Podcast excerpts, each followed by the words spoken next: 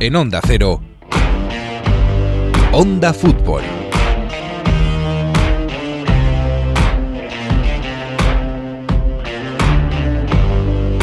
En esta última semana, en las noticias deportivas, hemos oído hablar más sobre contratos millonarios, derechos de televisión y dinero facturado por la famosa Superliga que del propio fútbol. La sensación es que desde hace algún tiempo parece que todo vale, y más aún aprovechando que con la pandemia los fans se han alejado aún más de su equipo. El fútbol ya no es de todos. Los presidentes de clubes millonarios se juntan para crear su liga privada de forma escondida, y así ningún aficionado se pueda enterar del todo y se lo puede echar en cara. Es como si unos pocos quisieran hacerse dueños de un deporte que nació popular, y que con esto se acaben las gestas de equipos pequeños que sorprenden a todos. Por desgracia, vamos hacia un futuro donde las Copas de Europa del Nottingham Forest, el Scudetto del Verona del 85, la Atalanta en Champions o la Premier League del Leicester van a desaparecer, sí. Esto obviamente no nos gusta nada. Para nosotros, la pelota no se compra. En Onda Cero, A ver cómo termina, casi nunca termina en gol, casi nunca termina en gol, casi nunca termina en gol. El Messi hasta el fondo, casi nunca termina en gol. ¡Gol! Onda Fútbol.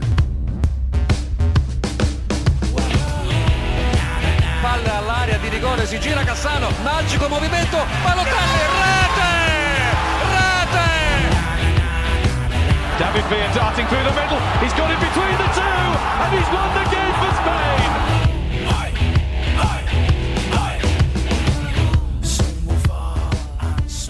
Inicia el mes de febrero en Onda Fútbol, mes de Champions, mes en el que todavía no está Miguel Venegas. Yo soy Mario Gago y por aquí el que está siempre al pie del cañón es Jesús López. ¿Qué tal, Jesús? Hola Mario, ¿qué tal? ¿Cómo estamos? ¿A ti también eh, te ha causado un poco de estupefacción esta semana con cifras, con contratos de la Superliga, que no hablamos de fútbol? Hombre, hay que hablar más del balón. Muchas cifras y pocas letras, ¿no? Me parece a mí. Aunque fútbol ha habido de sobra para el que ha querido verlo, ¿eh? O sea que ahí tampoco hay excusa, pero sí. La verdad es que con lo bonito que es el fútbol y lo feo que eso es todo lo que le eh, todo lo que le rodea a veces, ¿no? Mucho contrato, mucho número y, y, en fin, no estamos hablando de lo que pasa realmente. El que tiene un contrato millonario con Onda Fútbol, pero no de dinero, sino de cariño, es Alberto Fernández. Hombre, pero muchísimo cariño. Ah, Soy, soy, soy rico hasta rabiar ya con vosotros. En Sí, amor. sí. Eso, de eso no me puedo quejar. Del otro ya veremos. Todo se andará. Todo terreno de. Del otro tampoco te puedes quejar. Albert. No, tampoco, no. Tampoco te puedes No, quejar. Sí, sí. En fin, que te hemos tenido. Hoy os traigo cariño, ¿eh? Hoy os traigo además mucho cariño. Sí, ahí está, ahí está. Oye, la, la semana pasada nos comentaste de futbolistas, gente que empezó a jugar y a ser entrenador, y nos han comentado por ahí que nos olvidamos de Luis Aragonés. ¿eh? Hay que recordarlo, eh, que siempre os pedimos que nos mandéis eh, estos nombres, que, que nos dejéis comentarios, porque se nos olvidan siempre muchas cosas. Así que eh, todo lo que nos olvidemos como Luis Aragonés, mandádnoslo, que, que lo citamos, aunque sea el día siguiente. Pero bueno, íbamos a hablar. Alberto, creo que de cosas mucho menos, eh, digamos, cariñosas, ¿no? Como decías. Sí, porque, bueno, mm, me resultó un poco recurrente el otro día en, en ese derby entre Inter y entre Milan, en la pelea que mantuvieron, ese choque, ¿no? Verbal e incluso físico, porque se llegaron a tocar entre Ibrahimovic y Lukaku, que, bueno, yo creo que se ha viralizado tanto esta semana que, pues, me ha llevado a recordar otras eh, peleas u otros momentos tensos entre jugadores en un terreno de fútbol, ¿no? No necesariamente tienen por qué ser agresiones, porque eso, bueno, vaya por delante que no lo queremos ver, pero tampoco hay tantas, ¿no? Pero sí futbolistas que se han encarado, que ha habido un momento tenso, que se ha notado esa rivalidad y que los dos han plantado cara al, al contrario, ¿no? Eh, antes de Cosas nada, que pasan en el fútbol, ¿eh? Que, eh, dicho esto, en Italia se ha hablado y se ha escrito mucho sobre qué vergüenza el choque entre Lukaku y Ibrahimovic. Quizás alguno pensaba que había sido algo racista de Ibrahimovic a Lukaku porque le había dicho donkey, el burro, no mono, por, eh, y luego le había citado cosas de vudú. Y hay que recordar que Lukaku deja el Everton porque digamos que su madre va a consultar a un rito vudú y en el rito vudú como que le aconseja dejar el equipo. Y esto Ibra lo sabía porque yo a coincidir con el Manchester United y por eso se lo tiró por ahí, pero Ibra no es un tío racista, además todo lo que ha sufrido él. Entonces, bueno, había que aclarar eso, pero se ha escrito mucho para un episodio que es normal que pase en el fútbol, ¿no? Que, te dé un calentón, te, enfrente, te enfrentes e intentes sacar a, tu rival del campo. Yo no sé si vosotros lo veis así también o veis algo que ha sido un... Casi hasta nos gusta que haya este tipo de roces. Se ve que los jugadores, bueno, pues sienten el partido, ¿no? Yo te digo que además ellos sabían que, que, era un derby, que las dos aficiones lo estaban viendo, cada uno quiso defender su terreno, porque ahora mismo son las dos caras más visibles, tanto Inter y Milan, y es lo que he dicho antes, ¿no? Mientras que no haya ningún tipo de agresión que afee, ya no solo el fútbol, sino el deporte en general, creo que este tipo de cosas, pues hombre, son la salsa del fútbol también. Sí, no, es que sea deseable, pero tampoco pasa nada. Es lógico, ¿no? Dentro de un contexto de tanta tensión, pues es normal que pasen estas cosas. Y es, razonable eh, permitirlo siempre que esté controlado, como dices, que no llegue a mayores y que se quede en, el campo. Pues hombre, eh, yo creo que hay que entenderlo como que es parte del juego. Por eso, pues he intentado recordar, ¿no? Eh, también otro tipo de peleas, otros casos que se han dado en el fútbol a lo largo de, la historia estos últimos años.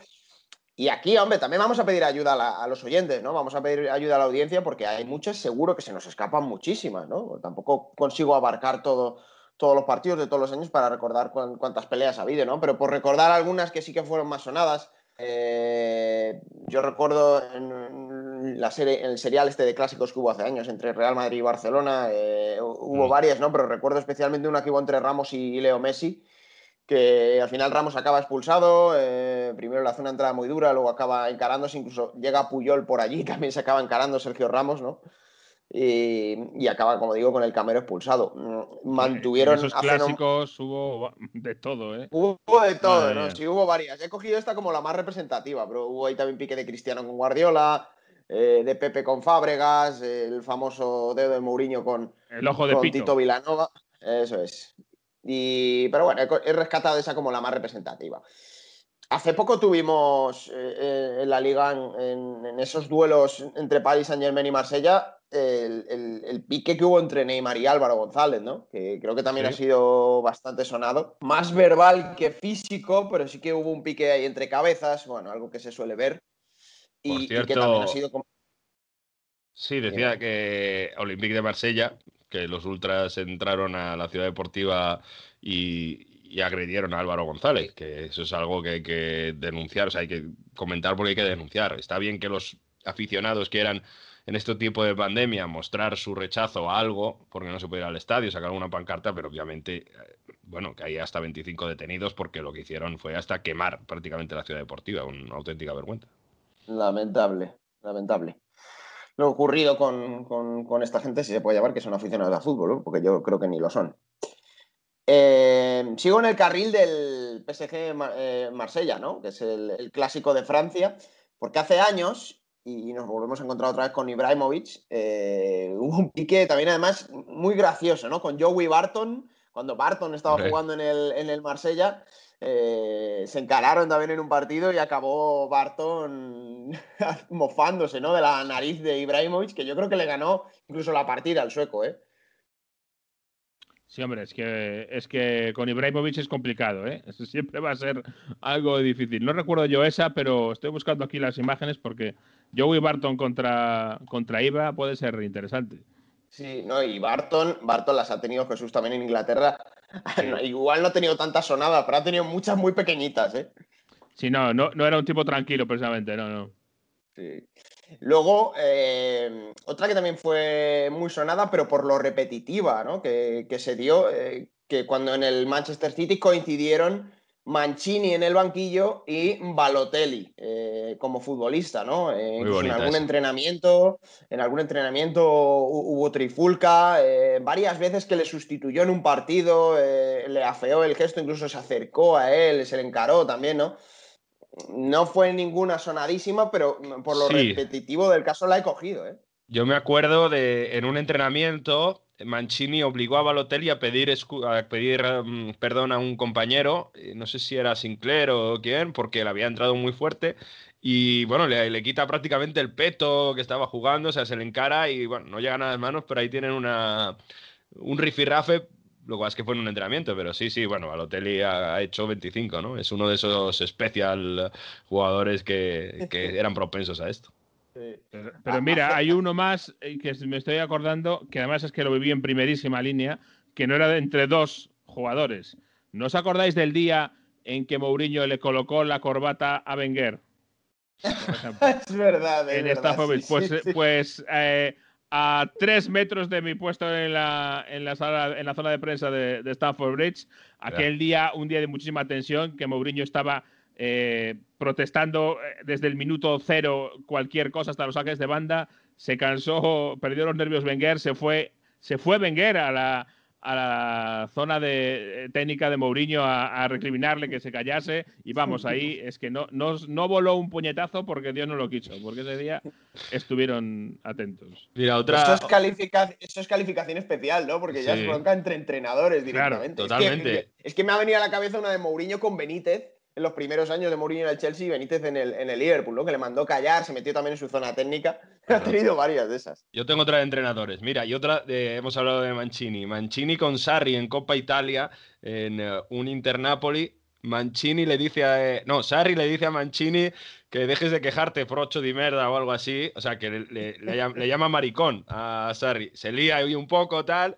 Y luego, para arreglarlo, porque ahí Sarri ya teníamos la prensa, dice: Pues le llama un maricón como le podía haber llamado democristiano de mierda. Y, y toda la asociación de democristianos se le echan encima a Sarri por decir: Oye, ¿qué pasa? Democristiano es un insulto. Y bueno, fue bastante cómico también eso. esa está bien, esa está bien. Sarri hacía Oye, muchos amigos, eh. Una fuerte que recuerdo también hace poco, Jesús, en un Chelsea-Tottenham entre Dele Alli y Kovacic. Eh, se liaron sí. a palos, pero eh, y duró, ¿eh? porque no conseguían separarle, sobre todo a Dele. Los compañeros del Tottenham no conseguían separarle, se acabó encarando con, con, otro compañero, pero la tuvo con Kovacic. Sí, sí, sí que hubo esa grande. Y entre Chelsea y Tottenham, no es que hubiera una concreta, sino todo un partido. El partido en el que el Chelsea le gana al Tottenham y eso hace que el Tottenham pierda la liga y la gane el Leicester. Ese partido sentó fatal en el Tottenham porque además en el Chelsea había como cierto eh, regodeo. Y, al final de ese partido hubo muchas, pero es que el año siguiente, en el siguiente Chelsea-Tottenham, volvió a haber un montón de, peleas, todo el partido en peleas, porque se acordaban todavía del de, de, de, año anterior, de ese famoso partido en el que estaba jugando Chelsea-Tottenham y que estaba el Leicester todo en casa de Bardi reunido viendo el partido para ver si ganaba o no ganaba la liga, un lunes, me acuerdo. Eh, entre Chelsea y Tottenham ha habido muchas que vienen muchas de, aquel día. El gol aquel de Hazard que le dio el, el título al Tottenham. Sí, sí, no, y, y, y bueno, me he quedado especialmente con esta de Dele y Kovacic porque mm, Dele la verdad que se le ve especialmente enfurecido, ¿no? Con, con, con, el jugador del Chelsea. Otra que fue hace no mucho, en un Dortmund Mönchengladbach, entre Asane Plea y Jadon Sancho.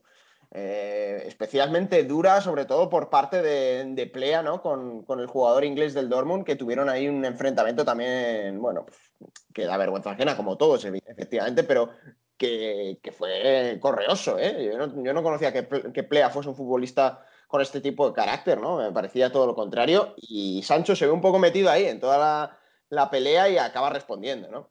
Y es otra, otra de estas. Y quería dejar para el final mmm, la joya de la corona, la que para mí es la mayor pelea viral que hemos visto en muchos años. Y eso que no había redes ya sociales. Cuál, ya sé cuál vas a decir. Pero hace unos años hubo un Real Zaragoza-Sevilla y hubo una pelea sí. memorable entre Diogo, ¿eh? el uruguayo del Zaragoza, y Luis Fabiano, el delantero del Sevilla, por lo gracioso, ¿no? Por lo cómico de, de la situación, de cómo se pegaban, de qué manera tan rara se pegaban.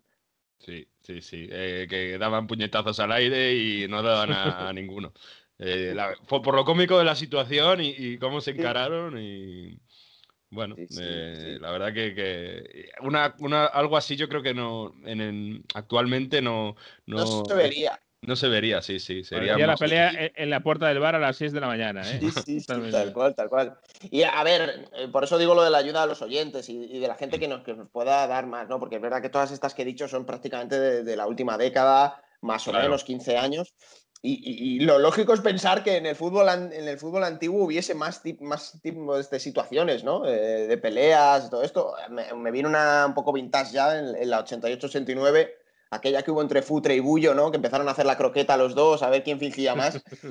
Y fue una trifulca también bastante graciosa. Pero es que, claro, mi recorrido de, esos años ya prácticamente tengo la pista perdida, ¿no? Tenemos que hacer hemeroteca también. En los años 90 en Italia te veo mucho. En Premier, ¿qué te vamos a contar, no? Oh, Jesús, con, con Cantona eh, Cantona y el, y el aficionado de Serejus Park. Claro, ese también yo creo es la. La voladora. Sí, la bronca o digamos el acto violento más famoso que se, que, se ha realizado en Premier League. Y luego yo he estado viendo un especial de, de jugadores un poco fuera de las leyes de, de, Premier League de esos años y he visto de Rudok, yo tengo que confesar que no lo tenía muy muy controlado a Rudok, las marrullerías que hacía y Rudo cuando eh, se encuentra con Cantona, ¿sabéis que Cantona iba con los, con los cuellos siempre hacia arriba? Pues este iba a molestarle todo el rato y le bajaba los cuellos. le hacía una falta y le bajaba los cuellos. Y bueno, pues obviamente pues saltaron muchas chispas, pero, pero bueno, gracioso. Y una, la mía, la última para cerrar, en la Fiorentina, es muy famoso en Italia también. Eh, esto es entre entrenador y, y jugador. Adem Ljajic estaba en la Fiorentina, el entrenador era Delio Rossi, le cambia cuando le cambia, parece que todavía no se ha aclarado, y eso que han pasado bastantes años, Delio Rossi tiene un hijo con discapacidad y, de, cuando le cambió, porque estaba cansado de cambiarle, le debió mencionar al hijo. Esto no le sentó nada bien a Delio Rossi. Sentado en el banquillo Ljajic, a puñetazo limpio contra el banquillo. O sea, si podéis buscarlo, porque es una imagen muy chocante y bueno, eh, un entrenador que prácticamente pega a su jugador. Y bueno, de ahí obviamente hubo diversión entre todas las partes, pero es una pelea, una imagen que es así, bueno, eh, es así que ya pasa los límites de, la deportividad y de todo, sí, sí. Mm. Por cierto, no he dicho la de Zidane con Materazzi en la final de 2006, porque no, lo considero pelea, ¿no? Como tal. Final, Eso es agresión. Mm. Sí, Materazzi ni la ve venir, de hecho, así que no lo, no lo considero. Bueno, pues que nos dejen comentarios con ah, más agresiones, ah, agresiones o, peleas más que peleas, peleas, sí, sí. más encuentros amistosos. nos vemos luego, que también le dijo Ibra a Lukaku, ¿no? Nos vemos fuera, nos vemos fuera. Y en el vestuario ahí en el descanso tuvieron que separarles, ese mítico nos vemos fuera. En fin. Por cierto, uh, bueno, no sé si hubo pelea y tal, pero en la final de Libertadores eh, hubo al final del partido, en ese Palmeiras Santos que ganó Palmeiras, pero el entrenador de Santos eh, le, echaron y se fue, se saltó a la grada y para los últimos segundos desde la grada, después de ahí una medio pelea. También hubo algo ahí en esa final de Libertadores un poco fea que se llevó el Verdao. Bueno, pues eh, Alberto, nada, te escuchamos el Juego de Plata esta semana, ¿no? Pues sí, hombre, sí. A ver cómo, cómo avanza también la segunda división. Oye, has dicho lo de la, Libertadores. Vamos un año sí, un año no. Que el que toca la copa al salir al, campo, eh, uno se la lleva y otro no, ¿no? Este Normalmente. Eh, ¿Quién ha sido el que la tocó? Eh, Mariño. Este año la tocó alguien. Mariño de Santos. Y, la perdieron. Correcto. Y, el año pasado Gabigol. El, año pasado Gabigol la tocó y la ganaron. Y además marcó dos goles Gabigol. A ver si vamos a tener que acabar llegando a la conclusión de que da igual que la toques o no la toques para ganar la copa o no. A ver si va a ser eso. Llámame loco, ¿eh? Hace, pero... dos, hace dos años, ¿quién la tocó de boca? Porque la tocó alguien. No, no, en, el, en el, River, Boca, ah. Boca River la tocó alguien de boca en la copa. Alguien la tocó, alguien la tocó de Boca Juniors. Igual ya es una pájara aquí mía, ¿no? Pero me sonó y digo, mira, un año sí, un año no. Estamos ahí estamos ahí repitiendo eh, alternativamente que, esto es gafe o que da suerte, ¿no? Pues lo que dice Jesús, al final ni una cosa ni otra, ¿no? La puedes tocar y luego quedas para la foto si la pierdes y si la ganas, pues te conviertes en el ídolo. Yo creo que fue, Que, fue el Pipa Benedetto que se quedó mirando ahí a la copa o algo así, pero no llegó a tocarla. Pero bueno, sí. Como dice Jesús, al final esto que tiene que hablar el balón, que no tiene que hablar un poco la superstición y demás. En fin, Alberto, buena semana, ¿eh? Te esperamos dentro de siete días para que nos cuentes cosas interesantes. Mira, me, ha venido a la cabeza un tema ya. Voy a buscar, voy a indagar a ver quién ha tocado la copa antes de una final y la han perdido. Venga. Ya está. No, pero hay, que, hay que ir con la actualidad, Fernán. Yo creo que la semana que viene tienes que traernos todos los contratos millonarios de los futbolistas de, Primera División. que, es, la actualidad. Lo dejamos para los programas. Seguramente sumando todos no daría el de Messi, eso es verdad. fin, en fin. Bueno, chicos, Alberto Fernández. abrazo. Abrazo. Adiós. Y nosotros vamos a hablar un poco de Premier League, que ha habido dos jornadas esta semana.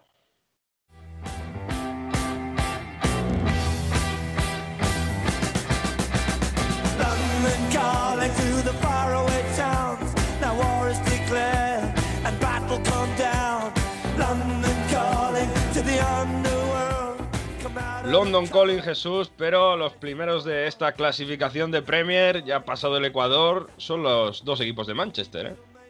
Son los que están por ahí. A, London hay que llamarle porque no le vemos en la tabla hasta que miramos más abajo. ¿eh? Está estropeadilla la cosa jorobada para los equipos de Londres de momento. Como dices arriba, ahora Manchester y Liverpool son los que parece que están en, ascenso. Más el City United que eh, una vez quemada su etapa, que parece que le toca a todos este año un par de semanas o tres en, en el liderato y vuelve a caer. Así que tenemos al City arriba.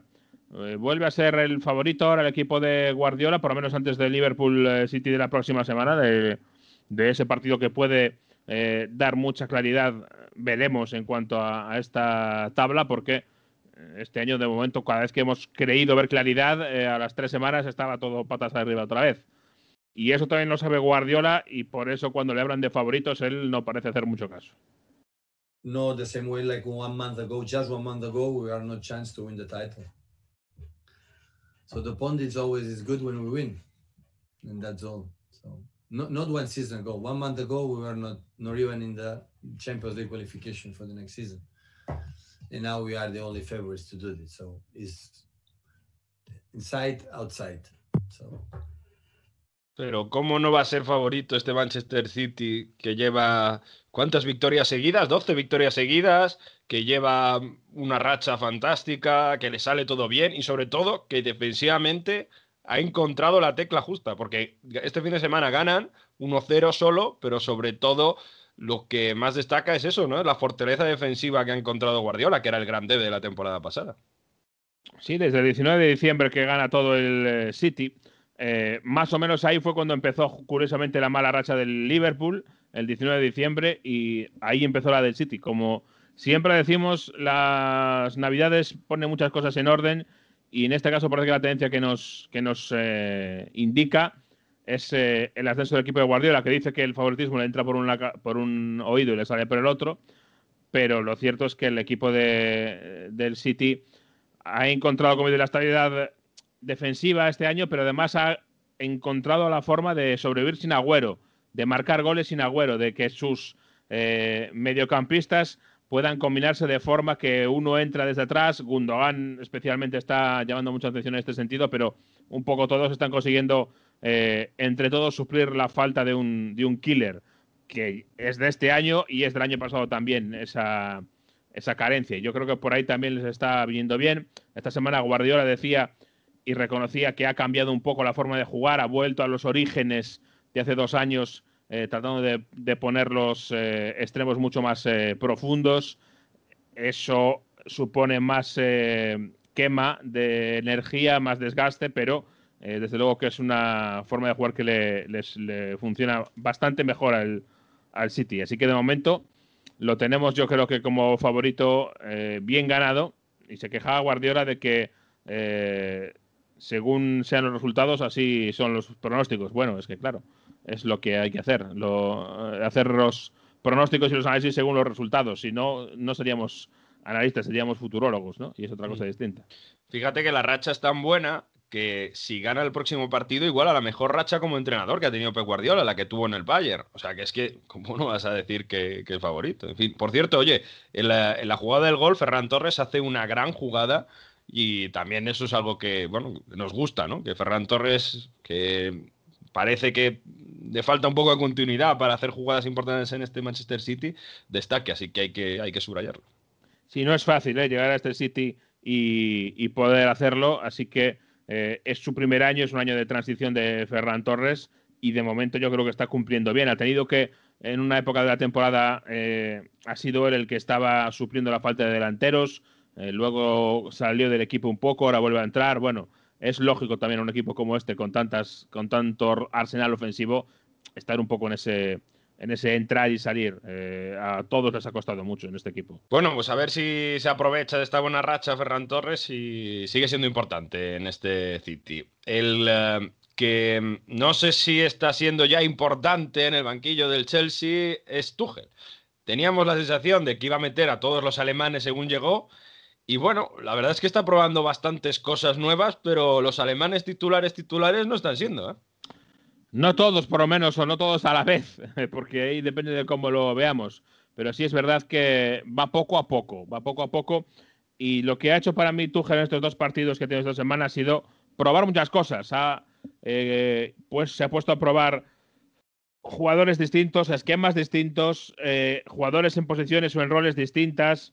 Es decir, que es muy complicado tener una, una visión exacta de lo que ha hecho, pero eh, yo creo que sí que hay algunas tendencias en los dos partidos, algunas cosas que se mantienen que podemos ir analizando. Por ejemplo, el doble pivote. Eh, ha apostado desde el principio por un doble pivote y eso en, el, eh, en un equipo como el Chelsea con abundancia de mediapuntas supone mucho, porque supone que no te van a caber a la vez eh, Havertz, Mason Mount. Y eso es malo, yo creo, sobre todo para Ziyech, para, perdón, para Havertz, que es el hombre que, al que por el que mm, apostó el primer día para ponerle en el equipo en la zona central del ataque con el timón. Eh, no le salió demasiado bien. Mount, a pesar de que de cara al gol no tuvo un buen día, estuvo muchísimo mejor dirigiendo el, ataque del equipo en el segundo día. Eh, luego, en defensa, juega con una línea de cuatro que se convierte en una de tres. Y me explico, un lateral largo, en el primer día fue em, eh, Chilwell en el segundo fue Marcos Alonso y uno que no sube tanto como Azpilicueta. Con lo cual, eh, a veces, según la fase del juego, puede eh, formar con tres o cuando estás defendiendo, el lateral izquierdo largo se incorpora a la defensa y forma línea de cuatro regular. Eso es una de las claves. La otra, como digo, el doble pivote. Y en ataque ha probado casi dos ataques totalmente distintos, un día y el otro. Eh, o incluso te diría que tres, porque el primer partido jugó con Giroud como punto claro de referencia, con Cille, con Havertz, como digo, el segundo día más con un media punta claro como Mason Mount eh, y jugaba con menos bandas. Luego en la segunda parte cambió y puso arriba a dos delanteros móviles sin referencia, pero dos delanteros más móviles, más dinámicos, que eran Timo Werner y Pulisic.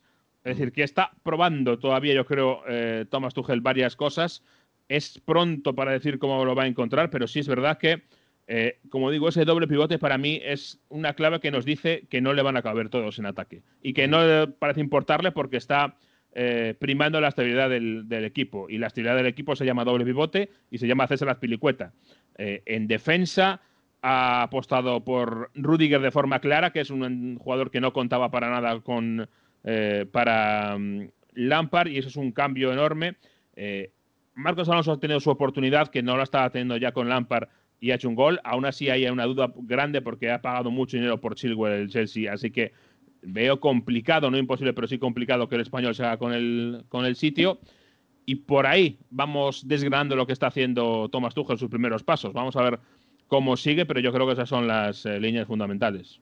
De momento, dos partidos, un empate a cero contra el Wolverhampton Wanderers entre semana y 2-0 contra el Barley en casa. Así que de momento portería cero en esos dos partidos. Vamos a ver cómo, evoluciona Tuchel en el Chelsea. El que ha mejorado también, ha sido buena semana, ha sido el Liverpool, ¿no? Por cierto, he visto una imagen en ese Liverpool um, ganando en casa del West Ham, que es fantástica cuando Klopp cambia a Milner. Sí. Ha sido muy, muy bonita, como se tiran ahí discutiendo un poco, parece que le tuvo que convencer, ¿no? Sí, la verdad es que eh, no venía contento Milner y se pone a hablar con, Klopp, Klopp le dice algo porque le ve con cara larga y se queda primero como sorprendido Milner de que Klopp le esté diciendo algo directamente. Le parece que le explica eh, esto que se, van calentando, pero de repente se dan cuenta de que les están, les están grabando. Entonces Klopp rápidamente le pasa el hombro, en la mano por el hombro a Miller, como diciendo, eh, colega, aquí no pasa nada. Justo en ese momento llega uno de los goles de Liverpool y ya se les ve abrazados, porque Klopp, que es listo, va a buscar a Milner para tratar de suavizar el incendio. Es que es buenísimo porque sale Mirlen por Curtis Jones y 50 segundos después Curtis Jones inicia la jugada para el gol de Salah y parece que Klopp le va a decir a Milner, ves, te lo dije, que el cambio era por algo. Sí, pero lo hace Klopp porque sabe que ha habido ahí ese intercambio de, de parecer que puede parecer desde fuera peor de lo que es y rápidamente trata de poner eh, paños calientes Klopp para que no se le, no se le forme un escándalo. Pero sí, es, es muy curioso, ¿no? Como primero se comportan como normal en un vestuario y luego se dan cuenta de que eh, están eh, a la vista de todos. Bueno, pues eh, lo que decía, ¿no? El, Liverpool que está más o menos bien y va mejorando y además se ha reforzado en este mercado, ¿no? Que, por cierto, cierra hoy el mercado de fichajes, estamos grabando el lunes 1 de febrero. Sí, se cierra este lunes y parece que va a haber central por fin, pero desde luego que no es ni mucho menos un refuerzo de campanillas, parece algo más de emergencia forzado por una nueva lesión de Joel Matip, otra vez lesionado Joel Matip, eh, o sea que otra vez está sin centrales de los tres, en teoría, titulares que tenía Liverpool que se iban rotando, no tiene ninguno, así que llega Ben Davis, pero no el que pensamos, no es Ben Davis del Tottenham, es Ben Davis del Preston North, North End un central zurdo inglés de 25 años que vale 2 millones de libras, el central de un equipo de mitad de tabla de segunda, de Championship. Así que vamos a ver, es verdad que el Liverpool muchas veces ha mostrado buen ojo para este tipo de, hallazgos, pero aún así no parece que sea ni mucho menos un hombre que pueda ser eh, importantísimo de cara al futuro, sí en el presente ahora mismo, porque el equipo tiene un problemón. Pues eh, sí, defensivamente la cosa está complicada en el Liverpool, pero están ahí arriba, ¿eh? recordemos, lo hemos dicho la clasificación, el City es primero con 44 puntos y un partido menos, detrás el United 41, detrás el Liverpool con 40, detrás el Leicester con 39, que perdió esta semana contra, este fin de semana contra el Leeds, luego el West Ham, luego el Tottenham, que está fuera de puestos de, de Champions League, y ya nos tenemos que encontrar al Chelsea, al Everton, que también va El para Tottenham, abajo. el Chelsea y el Arsenal están los tres fuera de puestos de Europa. O sea, de sexto Tottenham, séptimo Chelsea, décimo Arsenal. Es decir, que ahora mismo, el año que viene, no habría Champions en Londres con esta clasificación. Eso sería tremendo, ¿eh? Sin Champions en Londres. Eh, pero de todos modos, la duda si el Liverpool está a tiempo o no de llegar a pelear por, la, por el título. Porque tiene cuatro puntos de ventaja, no, de desventaja con el City, pero lleva un partido más jugado. Son cuatro puntos que podrían ser siete. Correcto. Así que vamos a ver qué es lo que ocurre, eh, porque primero para poder llegar ahí tiene que dejarse puntos el City, y eso de momento no está pasando. Y si esa condición no se da, por mucho que ganes tus partidos, no llegas. A ver si el City ahora que en teoría va a volver la Champions dentro de poco se deja algún partido. El eh, City que tiene como rival de Champions al Borussia Mönchengladbach. Si no Que- tiene una eliminatoria enormemente de- delicada ahora mismo. Ujú. Pero bueno, eh, jugar fuera, dos partidos por semana, vamos a ver eso cómo, cómo afecta a Guardiola. Pues antes de irnos, un tema de Londres, del sur de Londres. eh, ¿Quieres eh, recordarnos el tema del Dulwich Hamlet? El, equipo Hamlet. ese- A ver, correcto. Te dejo que lo El- pronuncies tú, que ya sabes que digo en inglés. El Dulwich Hamlet, eh, lo recordarán nuestros, eh, nuestros oyentes, lo, lo comentamos mucho hace dos temporadas. Eh, es ese equipo del el sur de Londres, pero todavía en el centro, en, la zona de Sadark, que le habían echado de su campo y le habían dicho que no podía usar su nombre. Recuerdo que lo había comprado una promotora porque eh, en el campo de fútbol, la zona del campo de fútbol y el terreno colindante era una zona muy golosa eh, desde el punto de vista de, las inmobiliarias. Tenía un proyecto de reorganizar el campo de forma que le quedase un bonito espacio libre para hacer pisos en el centro de Londres que se venden muy, muy caros, te lo puedo asegurar, se venden y se alquilan. ¿Y qué pasó? Que no conseguía los permisos para llevar a cabo ese proyecto y como venganza, pues dijo, vale, pues eh, me quedo con el campo, lo cierro, me quedo con el nombre comercial del equipo que es mío y mm, ya no jugáis más. Estuvo tratando de sobrevivir el Dulwich Hamlet, lo consiguió eh, jugando en campos de equipos vecinos con sol- solidaridad, consiguieron desbloquear la situación con esos dueños eh, eh, inmobiliarios. ¿Y qué pasa? Que resulta que dos años después de aquello acaba de cumplir el equipo, el club, su 128 aniversario y han dicho que es que a lo mejor echan la- el cierre directamente ya. Eh, Situación complicada del Dulwich Hamlet, que lo ponemos como ejemplo, pero situación complicada de todos los equipos de, de la National League, los equipos que están por debajo de las categorías profesionales de, de Inglaterra, obviamente eh, sin poder eh, tener aficionados. Además, el Dulwich Hamlet en concreto eh, le han cancelado, le han pospuesto en teoría siete de sus últimos ocho partidos por COVID, por diferentes problemas con diferentes equipos. Sin, sin público, las medidas de la National League que se habían anunciado no están funcionando. Primero les dijeron que no iban a jugar hasta que pudiera haber público para evitar eh, eh, el gasto eh, sin ingreso. Luego les dijeron que no, que bueno, pero que había una especie de, mm, préstamo para salir adelante. Luego el préstamo no era como se pensaban. En fin, situación muy, muy delicada para muchos clubes como este, modestos, pero que al final forman parte de la, del tejido, ¿no? Del tejido del fútbol, del tejido emocional de los barrios en Inglaterra y en Londres, eso cuenta mucho. Pues el Dolly's Hamlet, que sobrevivió a un desahucio y, un, y una eh, expropiación de su nombre, yo no sé si va a sobrevivir al COVID. Es eh, muy triste.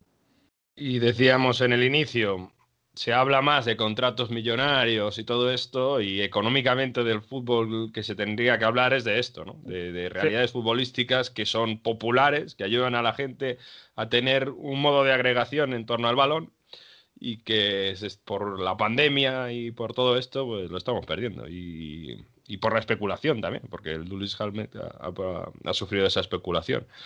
Pues esto es lo que hay que denunciar, en fin. eh, eh, lucharemos ahí, estaremos pendientes de, de ver cómo evoluciona, obviamente, pero una pena, una pena y queremos que, que el fútbol en esas pequeñas realidades siga siendo importante. Que hay muchas historias que contar en torno al fútbol y con esta Superliga la perdemos.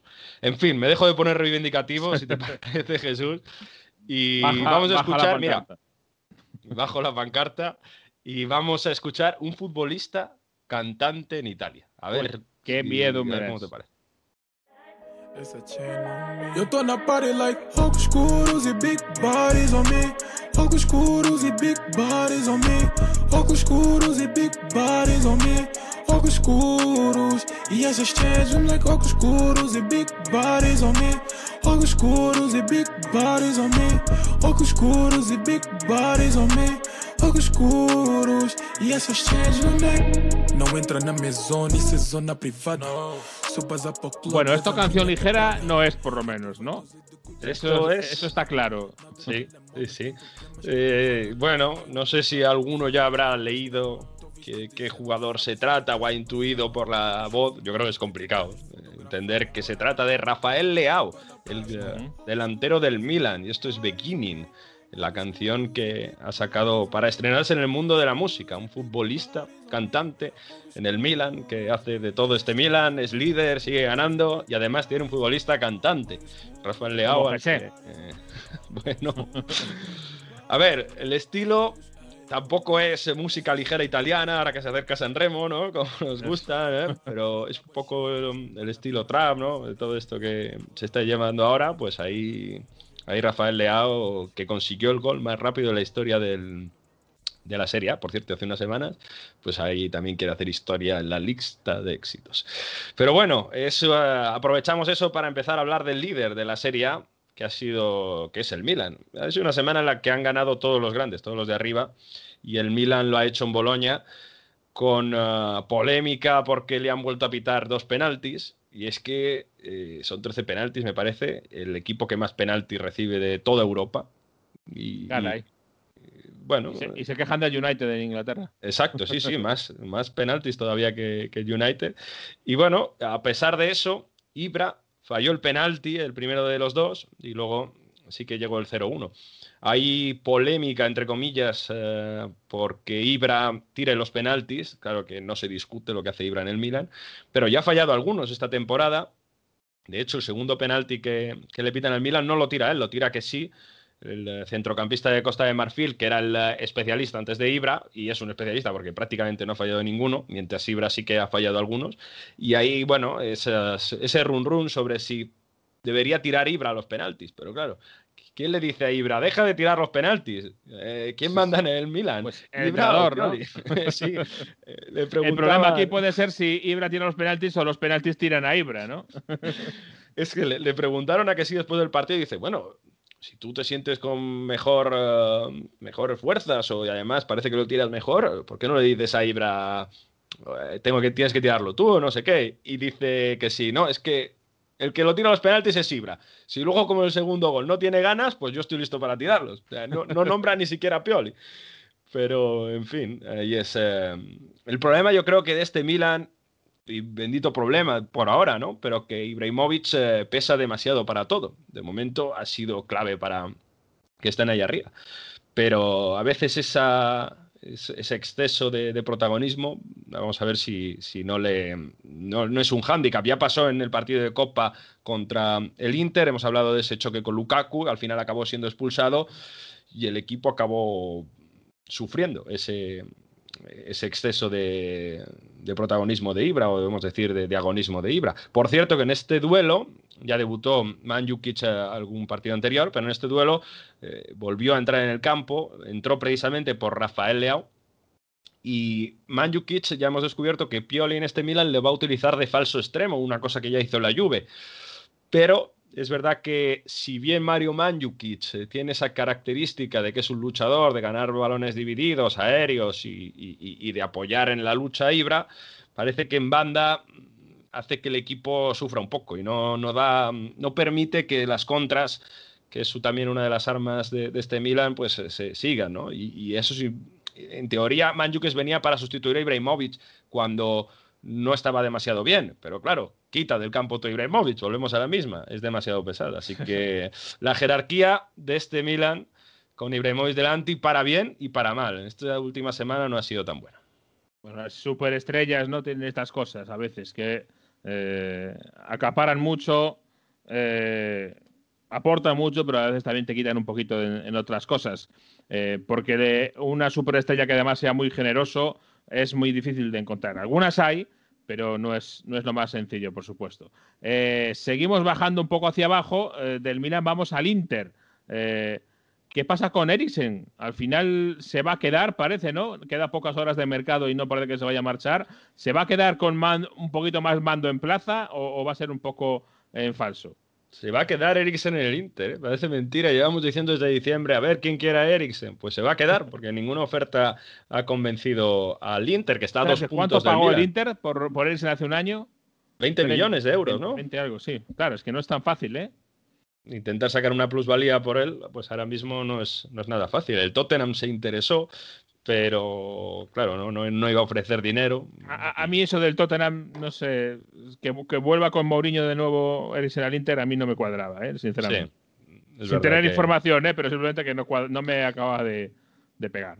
Mm, Porque después, ¿no? Volver como el hijo que se ha escapado de casa y con la, con la cabeza agacha y tenía razón, Mo, ¿no? Bueno, en cualquier caso, esta semana ha sido buena para el Inter, porque como decíamos, ha eliminado al Milan en Copa Italia. Lo hace con un gol de falta de Eriksen en el 97, porque se lesiona al árbitro en ese partido. Y un poco ahí revive Eriksen. Es un poco. eh, juega los últimos minutos, como siempre, en un partido y con un golazo de falta pues eh, se gana ese, ese cariño de, de Conte que le pone titular contra el Benevento en este partido del sábado. ¿Y cómo le pone? En una nueva posición.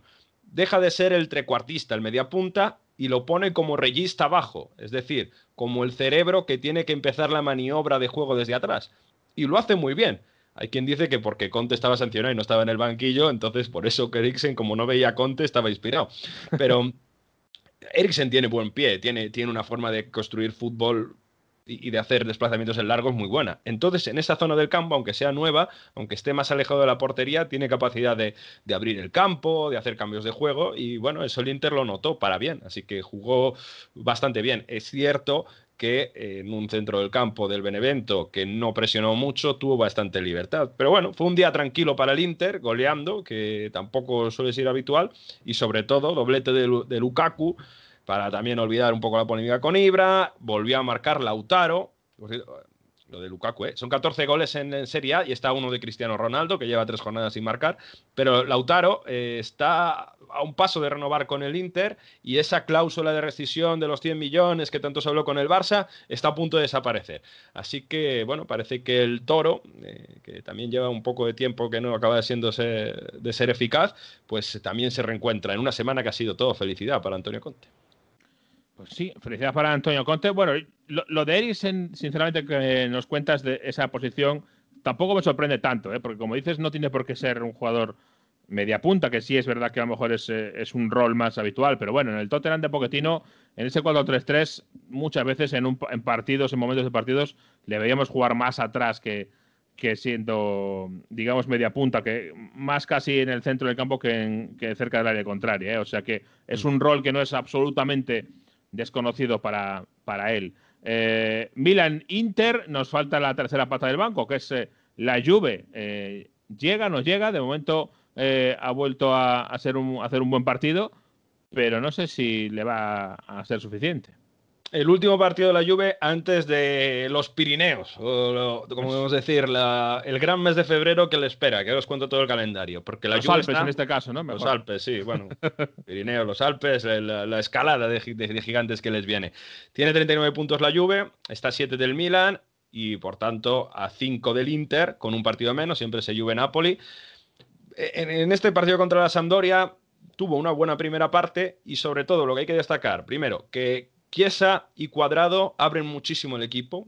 Para Pirlo ya está claro que cuando los dos están bien son titulares y son dos flechas por las bandas y, consiguen abrir esas defensas que antes no lo conseguían. Y la otra cosa muy positiva de, de estos últimos partidos de la Juve es el centro del campo. Parece que lo ha sistemado, como se dice en italiano, ¿no? Parece que ha encontrado por fin los tres hombres que se, eh, que se compatibilizan muy bien y que cada uno tiene su rol. Y son McKenny, que de verdad es muy importante en esta Juve. Ya lo vimos que marcó en el Camp Nou, pero es un chico el estadounidense que corre por todo el campo, recupera muchos balones, ayuda a sus compañeros. Bentancur, que ya lo conocíamos, puede estar ahí para empezar jugada, para también coordinar con, um, con la salida de balón. Y Arthur, que finalmente empieza a ser positivo en esta lluvia, aunque quizá en el día de la Sampdoria eh, eh, no demasiado, pero los tres se compatibilizan muy bien y estuvieron muy bien. Además, en defensa estuvo muy bien Giorgio Chiellini, que se recupera y hace una tapada a Quagliarella fantástica. Así que en ese sentido, bueno, hay cosas que Pirlo va encontrando y, le van sirviendo para, para estar, eh, digamos, ganando los partidos sin demasiados problemas. Porque aunque la Juve en la segunda parte este fin de semana se dejó llevar, al final aguantaron bien y a una contra le consiguieron cerrar el partido. Y digo, se dejó llevar porque el calendario que viene es tremendo ahora. Este martes, Copa Italia, semifinales, ida, Inter Juventus. El fin de semana, Juve Roma. La siguiente semana, semifinales de vuelta de Copa Italia, Juve Inter. La siguiente, el siguiente fin de semana, Napoli Juventus. Se va a jugar primero la vuelta antes que la ida. Y el siguiente semana, Porto Juve, que ya hay Champions. Así que ni un rival fácil para Andrea Pirlo en este mes de, de febrero. Puede ser este mes de febrero el, el definitivo, ¿no? Para colocar las aspiraciones de, de, la Juventus. Ya vemos por dónde pueden ir los tiros, pero yo creo que eh, de este mes es puerta grande o enfermería. No hay más. Totalmente, totalmente. Y se le ha achacado mucho a Pirlo que con los grandes todavía no ha ganado o todavía no ha demostrado nada. Es la ocasión para, para callarle la boca. Bueno, pues seguimos hacia el sur, en este caso, no hacia abajo, sino hacia el sur, eh, porque está Gennaro Gattuso eh, un poco eh, no sé cómo decirlo, un poco mosqueado, quizá. Mm. La semana pasada en este, en este programa hablábamos con Eduardo Esteves sobre el futuro de Rafa Benítez y le preguntaba, oye, ¿hay algo verdad sobre que puede volver a Napoli Benítez? Porque hay como voces de, de que Gatuso puede caer después de perder contra el Verona, después de caer contra la Juve en la Supercopa, irregular, se deja muchos puntos, tenía que estar luchando por el Scudetto y, y, está un poco lejos. Pues esto no ha hecho mucha gracia a Gatuso y ese run run que hay alrededor en estas eh, ciudades de fútbol que se habla todos los días sobre fútbol, pasa también en Roma, pero en Nápoles muchísimo, pues al final le acaban afectando. Y después de la victoria, buena victoria del Napoli en casa ante el Parma, este domingo, se quiso desahogar en este sentido y dijo, es que ya basta, así no se puede, así no se puede trabajar bien. Ragazzi, io qua, ma io qua sto prendendo scaffo a destra a manca tutti i giorni, sempre che siamo penultimi in classifica, vengo massacrato puntualmente tutti i giorni, dopo mi dite che è gente che, che non conta nulla quello che parla, ma è difficile, è difficile. Bueno, pues eh, contento no está. Y yo a mí no me gustaría eh, convivir con Gatuso cabreado, ¿eh? porque no tiene pinta de ser un carácter fácil. No, para nada. Pero fíjate, es que nos gusta mucho escuchar a Gatuso y, en este programa muchos cortes de él, porque es sincero y porque lo dice tal cual. Dice, yo es que eh, así yo no puedo respirar. Con, con parece que pierdes un partido y, hay una presión tremenda sobre lo que hago. Dejad trabajar, incluso Claro, esto a De Laurentiis no creo que le haya hecho mucha gracia, porque es el propio De Laurentiis el que filtra esto y el que dice, venga, eh, quiero resultados ya. Entonces, es verdad que Napoli es un sitio complicado, en ese sentido para trabajar, pero también hay que tener en cuenta pues, las bajas de Mertens y de Osimen, que es lo que pesa. ¿no? Si quitas al Inter a Lukaku, ¿qué pasa? Pues un poco lo que le ha pasado al Napoli, que te has dejado puntos contra rivales que no te esperabas. Así que hay un poco de presión en torno a Gattuso, a ver cómo acaba la cosa. Tiene el Napoli la Atalanta en Copa Italia en semifinales y va a ser también partidos entretenidos, eso sin duda. Seguro. ¿Y qué ha pasado con Seco entonces? Porque yo hasta he leído un, rumor súper loco de que volvía al City, un rumor que luego quedó, por supuesto, desmentido, pero que eh, hubo mucha, eh, especulación y mucha nostalgia en Manchester con, con, lo de Checo. Es que Checo ha pedido salir de la Roma en estas últimas semanas de mercado. Es que le ha dicho a la dirigencia que, que yo no, no aguanta esta situación de inestabilidad, de que Hablábamos de, esa sublevación de jugadores contra Fonseca, de resultados que no acaban de salir, de que se le critique. Él ha pedido salir de, la Roma. Y de hecho, la semana pasada estuvieron trabajando Roma e Inter por un intercambio Alexis Sánchez por Dzeko. Que la Roma, bueno, Alexis no es titular de la Roma, pero bueno, iban a reforzar al rival directo para el Scudetto. Al final no salió porque las cifras económicas que ofrecía el Inter tampoco bueno, gustaban demasiado, pero tiene ahí un pequeño incendio Fonseca que, eso sí, en el campo contra el Verona este, este día sí que, sí que logró, eh, bueno, pues eh, sacar el resultado gracias también a un gran Borja Mayoral que volvió a marcar y demuestra, lo de Borja Mayoral es tremendo, siempre que le dan minutos acaba siendo muy, muy importante, así que eh, vamos a ver, porque no jugó Checo este fin de semana, supuestamente por lesión, pero todos sabemos que estaba peleado con Fonseca. Fonseca va a intentar resolver la situación, pero Checo no quiere estar en Roma, así que para el mercado del próximo verano, pues eh, que estén atentos muchos eh, clubes importantes, porque todavía es un delantero muy, muy, muy fuerte, ¿no? Y que puede hacer grandes cosas. Bueno, no sé si Checo, pero ¿esperas algo más en este mercado? ¿Alguna cosa a la que haya que estar atentos? Los grandes italianos parecía que la Juve se podía reforzar con Scamacca, otro delantero, ¿no? Para ayudar ahí, porque Dybala está teniendo varias lesiones, Morata ha estado un poco también, se ha perdido algunos partidos, pero si llega tampoco va a ser un delantero importante, no es un delantero que está cedido del Sassuolo al Genoa, en fin, no va a haber grandes operaciones de mercado, al Atalanta ha llegado mm, Kovalenko del Shakhtar Donetsk, que viene a hacer la, eh, un poco lo que hacía Papu Gómez, la Atalanta que perdió contra la Lazio este fin de semana, aunque les ganó en Copa Italia, si alguien quiere ver un partido de fútbol interesante en Italia, que vea Atalanta-Lazio. Y ojo con esta Lazio, que cinco victorias consecutivas vuelve a ser un poco la, de, la del año pasado. Y bueno, la verdad que, que, que no va a haber grandes operaciones, como decía, de mercado. Lo que sí que ha habido, por ejemplo, y con esto cierro para ver que los entrenadores pesan muchísimo, es en el Genoa, ¿no? Que ha venido Ballardini, cambio de entrenador, y es el de los mejores equipos de 2021 de la Serie A. O sea, consigue victorias, goles, ha recuperado un hombre como Matías Destro. Los entrenadores en el fútbol a veces pesan mucho más de lo que pensamos, ¿eh, Jesús? Sí, desde luego que sí. Que, y sobre todo en algún caso tienen un eh, peso específico muy grande. Bueno, además yo creo que esta semana eh, tenemos que echar una ojeada a la biblioteca, porque hay mucha gente que está eh, confinada o semiconfinada, metida en casa sin poder hacer mucha cosa, y además de ver fútbol, además de escuchar onda fútbol, a lo mejor también quieren leer sobre fútbol.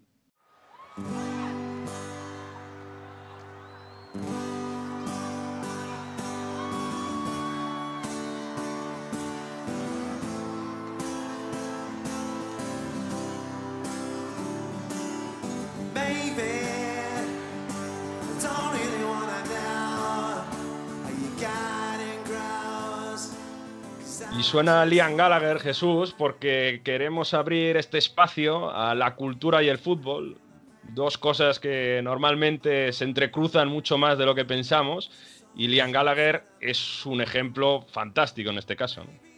Sí, fíjate, yo tenía mi billete de tren para haber estado ahí. Al final, por trabajo no pudo ser, pero este es el concierto One Love Manchester. 4 de junio de 2017 y fue el concierto que se organizó un poco así a abuela pluma eh, tras los atentados, ¿te acordás? El atentado bomba en el Manchester Arena, en 2017, en un año que fue horrible para eh, todos los que eh, vivíamos en el Reino Unido con, con todos los problemas de terrorismo. Un concierto benéfico organizado por Ariana Grande, Simon Moran, estaban Justin Bieber, Black Eyed Peas, Coldplay, en fin, Miley Cyrus, Katy Perry, Farrell Williams. Y esto era Liam Gallagher cantando con los Coldplay. Eh, Liam Gallagher, obviamente, lo sabemos, un hombre eh, muy significado en el mundo del fútbol británico y se juntaron para cantar esto.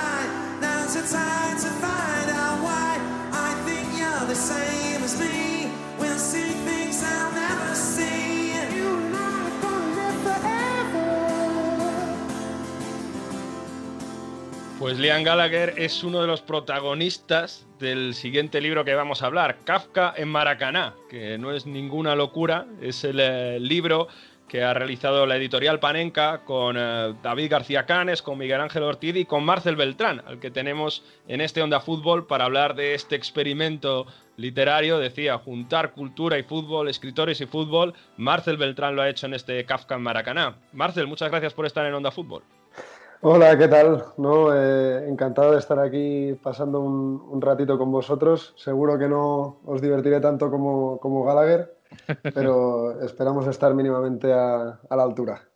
Bueno, este Kafka en Maracaná son 90 relatos de, sobre todo, escritores que tienen algo que ver con el fútbol, pero uno puede pensar, bueno, pues claro, pues escritos de Galeano y, y de gente que, que, era seguidora al fútbol, ¿no? Que, que lo ha demostrado digamos, de, de, forma, de forma clara, pero no solo, ¿no? Estos son 90 relatos de, como digo, escritores, gente de música también, que en algún momento se han cruzado con el fútbol y, y bueno, que tienen cosas que ver con el fútbol y son relatos que habéis creado juntando un poco eso, ¿no? La cultura y el mundo del fútbol.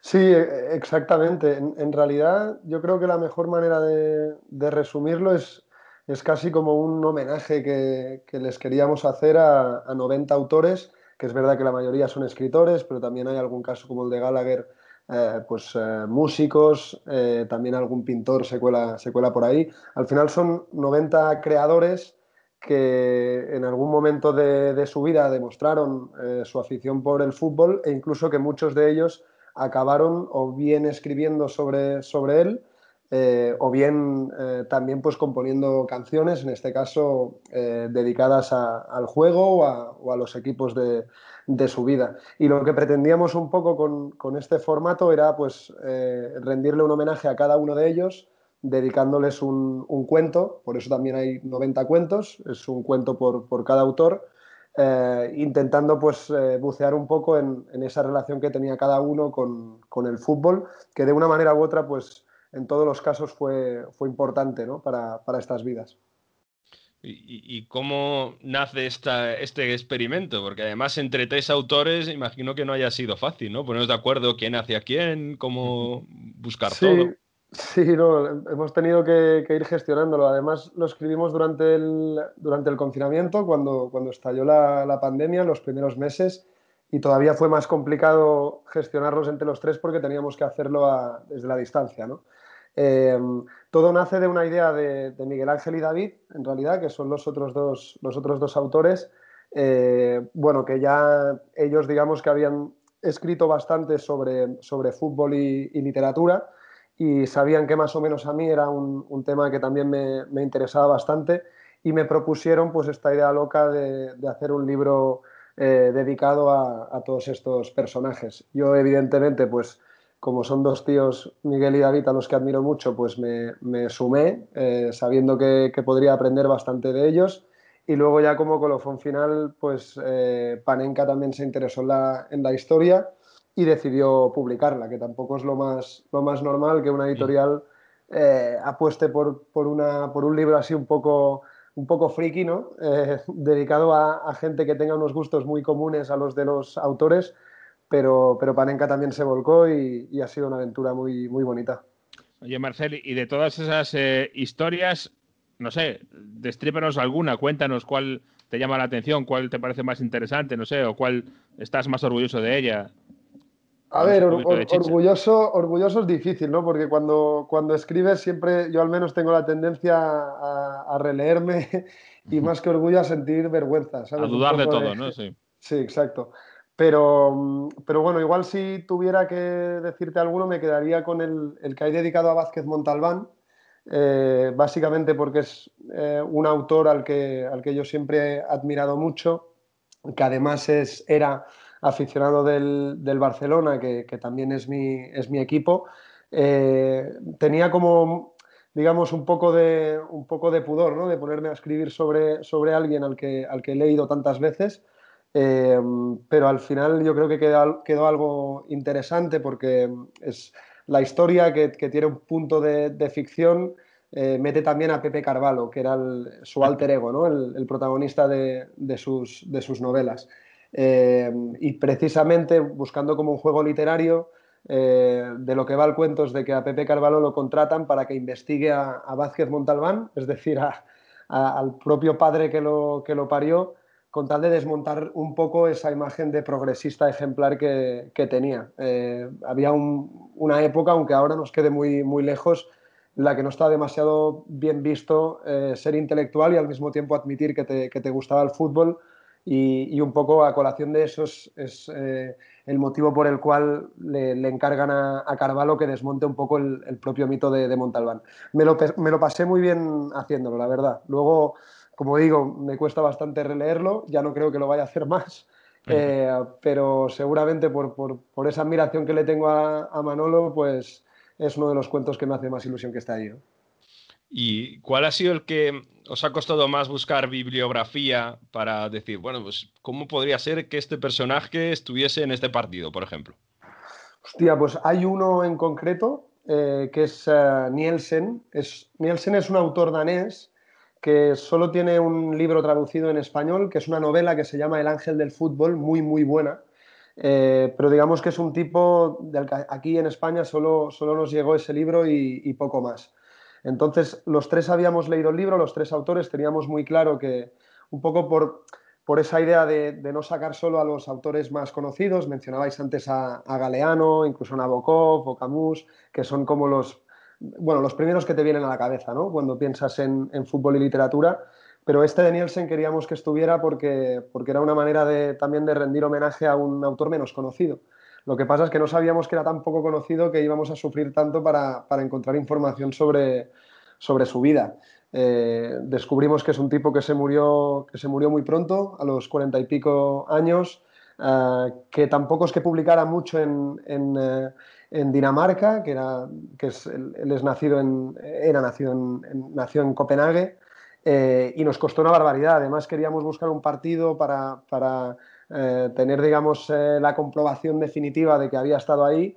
E imagínate, ¿no? Nos tuvimos que poner en contacto con clubes mm, súper modestos daneses en busca de ese partido. Al final lo, lo encontramos pero bueno, es también un ejemplo de cómo con algunos cuentos, sobre todo autores menos conocidos, pues evidentemente no hemos tenido que hacer una, no, no ha sido solo escribir y ya está, sino hacer una, una búsqueda eh, bastante intensa para, para, tener material.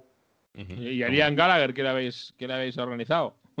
Mira, a Liam Gallagher le hemos dado ese toco cachondo que yo creo que, que se ajusta bien al, al personaje. Yo, yo, no me acordaba, pero él tiene una, una, anécdota muy buena, que es que en un partido de Copa de Europa entre el, entre el Madrid y el City, creo que es del año 2012, eh, es un partido que el, que el, Madrid le acaba ganando al City, fase de grupos de la Liga de Campeones, creo que es.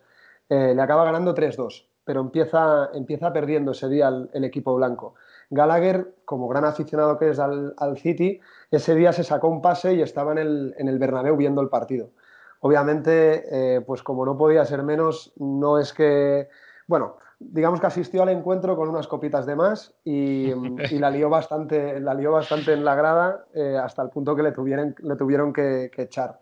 Entonces el, el, cuento un poco es eh, el, el, comunicado, una versión ficticia del comunicado que hace el Real Madrid el día siguiente, eh, como justificando por qué no, no habían eh, o, o, habían acabado echando a Gallagher del, del Santiago Bernabéu mucho tuvo que liarla, pero evidentemente siendo, siendo, siendo uno de los Gallagher, eh, tampoco es que lo, se lo pusiera muy, muy difícil. El tipo estuvo a, su altura, ¿no? Al, al, al, nivel que, al nivel que estamos acostumbrados a, a verle. Eh, a lo que te esperas. Oye, el título del libro es Kafka en Maracaná. Evidentemente, Kafka no estuvo nunca en Maracaná, ¿o sí? ¿O, o por qué viene el título entonces? No, no, no lo estuvo. Eh, pero bueno, nos venía bien el título porque también ya ahora, ah, hablándolo en estas primeras respuestas, ya os he ido diciendo ¿no? que en, en cada cuento hay un, hay un poquito de ficción. Eh, todos los datos que aparecen, sobre todo los dedicados al autor, eh, procuramos que sean reales, eh, que de alguna manera den a conocer sus, sus, vidas y sus obras, pero luego al final el, el formato es un, un cuento, ¿no? Y, y, nosotros lo que hacemos es crear escenas, crear voces eh, que nos ayuden a, a, contar esas historias. E, esa parte de ficción se ve reflejada en ese título, en Kafka en Maracaná, porque evidentemente Kafka nunca estuvo en Maracaná. Pero sí que hay un cuento que escribió Clarice Lispector en su momento, la escritora brasileña, eh, que hace precisamente referencia al, al, autor de la Metamorfosis y que sucede precisamente en, en yo creo que es el, el estadio más, más histórico, ¿no? más, más, célebre de todos, que es, que es Maracaná. Hay un cuento dedicado a, al inspector y a, esa relación con Kafka y Maracaná, y de ahí a que finalmente pues, decidiéramos poner el, el título. ¿no? Y dentro del libro, en la, en la, primera página, hay una frase de Diego Armando Maradona, que esto nos lo tienes que explicar. Mira, para mí, los que se meten los libres abajo del brazo y me hacen quedar como un ignorante son unos hijos de puta, ¿entendés? Yo, yo creo que es, es, la mejor frase del libro y no la hemos escrito, o sea, no la ha escrito un escritor, sino que la ha escrito un, un jugador de fútbol, ¿no? Pero, pero es que Maradona, Maradona era incluso bueno para eso, ¿no? Para, para dejar citas para, para la historia. Eh, bueno, la elegimos un poco eh, para, para, que el libro respirara desde el principio este tono también cachondo y, canalla que le hemos querido dar y sobre todo también para bajarle un poco la, de, pretensiones, ¿no? Eh, al final, bueno, fútbol y literatura en, las cabezas de algunos como las nuestras pues sí que casan bien, pero en ningún momento hemos venido a dar sermones de nada ni a, ni a ponernos especialmente estupendos. Eh, nos gusta escribir como, como, jugamos al fútbol, que, en general es, es, mal y pegando bastantes patadas. Y, y, esa frase de Maradona venía a reflejar un poco eso. Bajar un poco eh, el tono del libro, ¿no? Esa, esa, era la idea. Y luego echarnos unas risas, claro, que con Maradona eso siempre es, es fácil. Sí.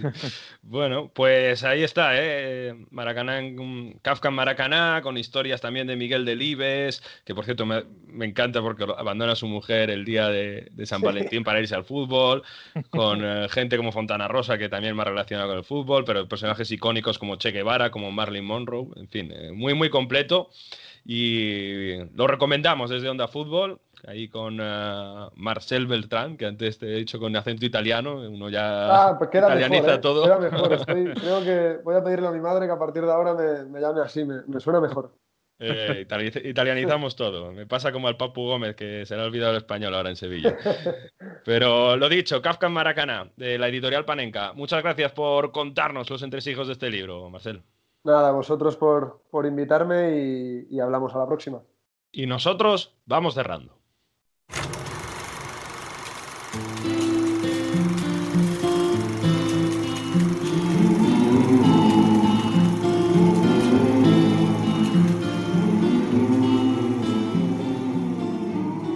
Para cerrar este primer programa del mes de febrero de 2021, yo no me lo creo cada vez que lo digo, Jesús, vamos con el curso de Historia Futbolística 2020-2021. Seguimos hablando, en este caso, de Libertadores, porque ganó el Verdao Palmeiras a Santos en eh, un derby, porque era el derby de Sao Paulo. Y este derby tiene una historia muy curiosa, se llama el derby de la nostalgia.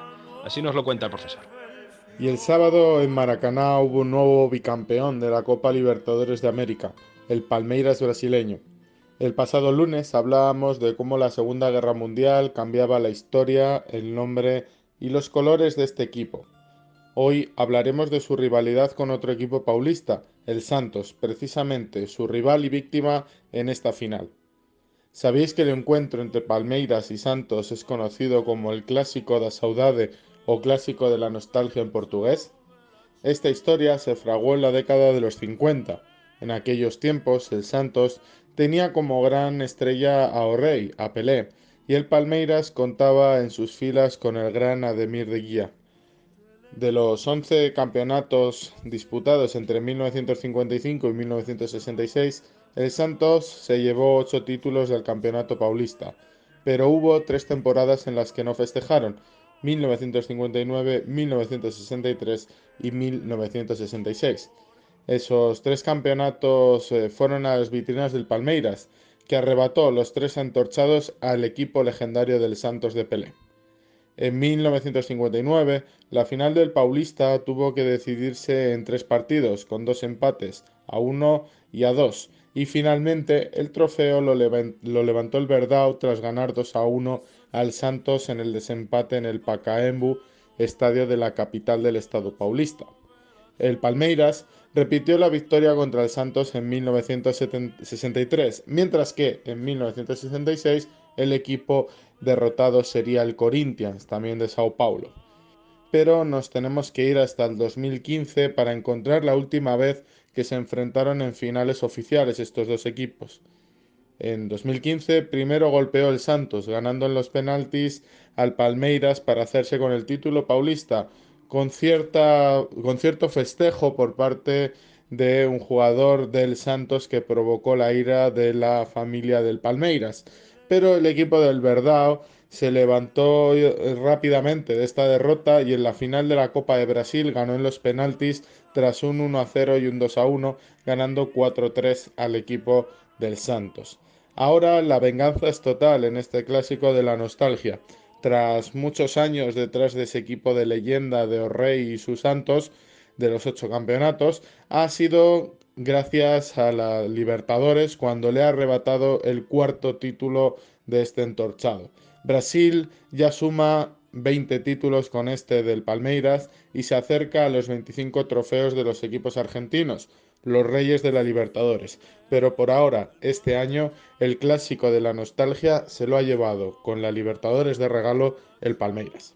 Hemos hablado de Kafka en Maracaná, de las Libertadores en Maracaná. Bueno, muchas cosas ahí que se entrecruzan: historia, fútbol, Libertadores. ¿Tú has estado en Maracaná alguna vez, Jesús?